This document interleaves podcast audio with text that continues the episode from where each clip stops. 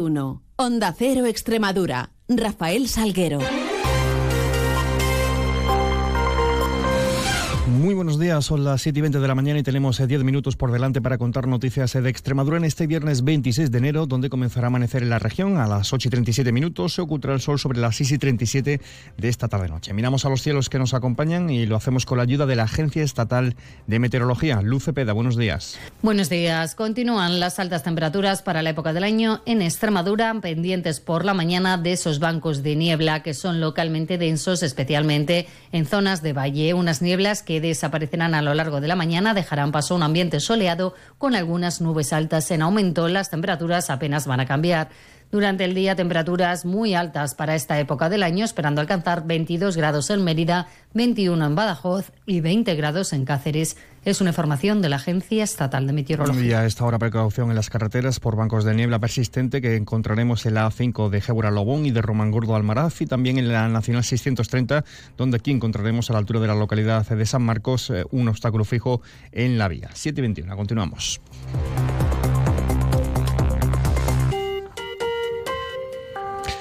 La tasa de incidencia de infecciones respiratorias agudas en Extremadura ha experimentado su primera reducción en lo que va de enero. Se sitúa ahora mismo en los 619 casos por cada 100.000 habitantes. Son 194 casos menos que la semana previa. Además, también baja el número de hospitalizaciones. Ahora mismo hay 323 personas ingresadas con estas enfermedades respiratorias en la región. El eh, director, el subdirector de Cuidados y Humanización del SES e es José María Villa. Esto indica una tendencia a la baja que podría hacernos pensar que estamos en una situación de haber pasado la meseta con tendencia al descenso. Hay que ser muy cautos y, precavidos en estos, con esta tendencia. Eh, y bueno, esto nos haría pensar o nos puede indicar que si seguimos con una segunda semana de descenso, de acuerdo a lo establecido en la orden ministerial, pues podríamos eh, plantearnos el paso de la mascarilla obligatoria en centros y servicios sanitarios a recomendación. Y ayer sesión plenaria de la Asamblea de Extremadura, preguntas de control a la presidenta del Gobierno, en este caso Unidas eh, por Extremadura, Irene de Miguel, acercaba, eh, se planteaba esa ausencia de pactos y grandes acuerdos eh, que Guardiola reclamó durante la última campaña electoral en Extremadura y se fijaba en un anuncio como el de la deuda histórica, que dice utiliza como arma política y arrojadiza en Madrid. La presidenta Guardiola eludía una respuesta directa y subrayaba que en cualquier caso su gobierno se rige por el diálogo y por la igualdad. A Extremadura, Sánchez, el gobierno, le debe 10.533 millones de deuda histórica. Ahí es nada. Cifra que no había compartido, por supuesto, con la oposición ni con sus socios de gobierno, que tampoco tenían ni repajolera idea. Y corríjame si me equivoco, señora Guardiola, pero son 10.103 millones de euros más que los que planteó el Ejecutivo el señor Monago en 2014. Curiosamente, cuando usted ostentaba el cargo de secretaria de Economía y Hacienda. Mire, yo creo en el diálogo y además creo que lo demuestro. Yo soy presidenta gracias a un acuerdo de gobernabilidad con un partido con el que tengo diferencias ideológicas, sí, pero que hemos sabido encontrarnos en aquello que necesitaba con urgencia Extremadura. Y fíjese, lo hemos hecho sin poner en riesgo la igualdad, la justicia, la solidaridad. La diputada socialista Piedad Álvarez pedía a la líder del Ejecutivo extremeño que no dejara caer por inacción proyectos eh, buenos para la región, como es Elysium City, eh, simplemente por provenir del anterior gobierno socialista. Instaba a recurrir la sentencia que no es firme del TSJ extremeño. Guardiola aseveraba que ellos quieren dar certezas a los extremeños y no adentrarse en laberintos judiciales. Una sentencia que dice, en primer lugar, confirma la utilidad de la Ley de Instalaciones de Ocio, de la Legio, a la que, por cierto, ustedes se abstuvieron. En segundo lugar, esta sentencia no cuestiona la viabilidad de este proyecto. Yo lamento de verdad que el anterior Gobierno del Partido Socialista actuase bochornosamente, como refleja la contundente decisión judicial que señala una total ausencia de información en materia de gestión energética y ambiental.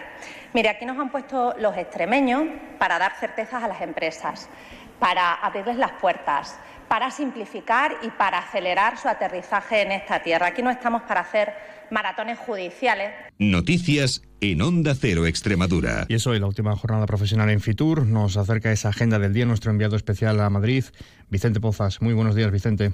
Buenos días, Rafa. Pues eh, nada, en apenas dos horas se va a iniciar el último tercer día dentro de los tres días profesionales que se celebran en este stand de la Junta de Extremadura en eh, Fitur. Hoy se va a celebrar la tercera de las mesas, mesa de diálogo Extremadura Talento Puro, donde van a estar eh, cantantes como Elena Elsa Tortonda o José María Fernández de la Vega de la productora de Glau. Por lo demás también van a pasar algunos de los ayuntamientos y comarcas presentando su oferta y hoy también conoceremos todos los detalles de la Vuelta Ciclista a Extremadura en su paso por la región en este 2024, además de la ruta ecuestre de Carlos V que ha preparado la red de cooperación de las rutas de Carlos V. Se lo vamos a volver a contar todo a la 1 y 10 y a las 2 y media. Gracias Vicente y les contamos también que la galerista alemana Helga Dalbear recibía en la tarde de ayer la medalla al mérito cultural del Gobierno de la República de Portugal por su apoyo y difusión del arte luso que se entregaba ayer en una ceremonia que tuvo lugar en en el propio museo. El acto contó con la presencia de los ministros de Cultura de España y Portugal y numerosas personalidades, como también el expresidente del gobierno, Felipe González. Escuchamos a la galardonada, a Helga Dalbear, recordando cómo fue el inicio de este proyecto en Cáceres. El señor Ibarza me dijo, yo te ayudo. Si tú quieres hacer un museo, se va a hacer aquí. Y en página de sucesos, un hombre de 47 años ingresaba en el Hospital Universitario de Cáceres en estado grave con politraumatismos tras sufrir una caída de altura en un accidente laboral en la finca La Matica de Villar del Rey. Y esta madrugada, sobre las 6, tenía lugar un accidente de tráfico en la X119, cerca de Navalmoral de la Mata. Eh, chocaban dos vehículos. Eh, resulta herido un hombre de 23 años que ha sido derivado con policontusiones en estado menos grave al Hospital Campo Arañuelo. Son las 7 y 27. Extremadura, un lugar extraordinario donde volver a conectar contigo mismo a través del patrimonio, la cultura, la naturaleza y sus gentes. Una tierra donde todo se convierte en extraordinario. Conoce todo lo que Extremadura te ofrece en Fitur 2024. Extremadura Extraordinaria, cofinanciado por la Unión Europea, Junta de Extremadura. Ven a Talayuela y respira en un espacio lleno de naturaleza. Practica el golf en un campo de 18 hoyos con vistas a la Sierra de Gredos. Descubre un pinar declarado corredor ecológico. Y ahora, detente y respira. A todo golf. Ayuntamiento de Talayuela. La Diputación de Badajoz apuesta por la transformación de la provincia en un destino turístico, inteligente, sostenible y resiliente. Si quieres conocer nuestros encantos, del 24 al 28 de enero estaremos en Fitur 2024. Te esperamos. Provincia de Badajoz, invítate a vivirla. Flexibilidad Dedicación. Confianza. Cercanía. Compromiso. Seguridad. ¿Y si existiese un banco en el que poder confiar? No existe un banco así. Existe una caja. Caja Rural de Extremadura. La Caja de Extremadura. Caja Rural de Extremadura, la caja comprometida con la región les ofrece la noticia económica del día. La firma de hipotecas sobre viviendas en Extremadura descendía un 45% en noviembre respecto a ese mismo mes del año anterior, frente a una caída del 19% a nivel nacional.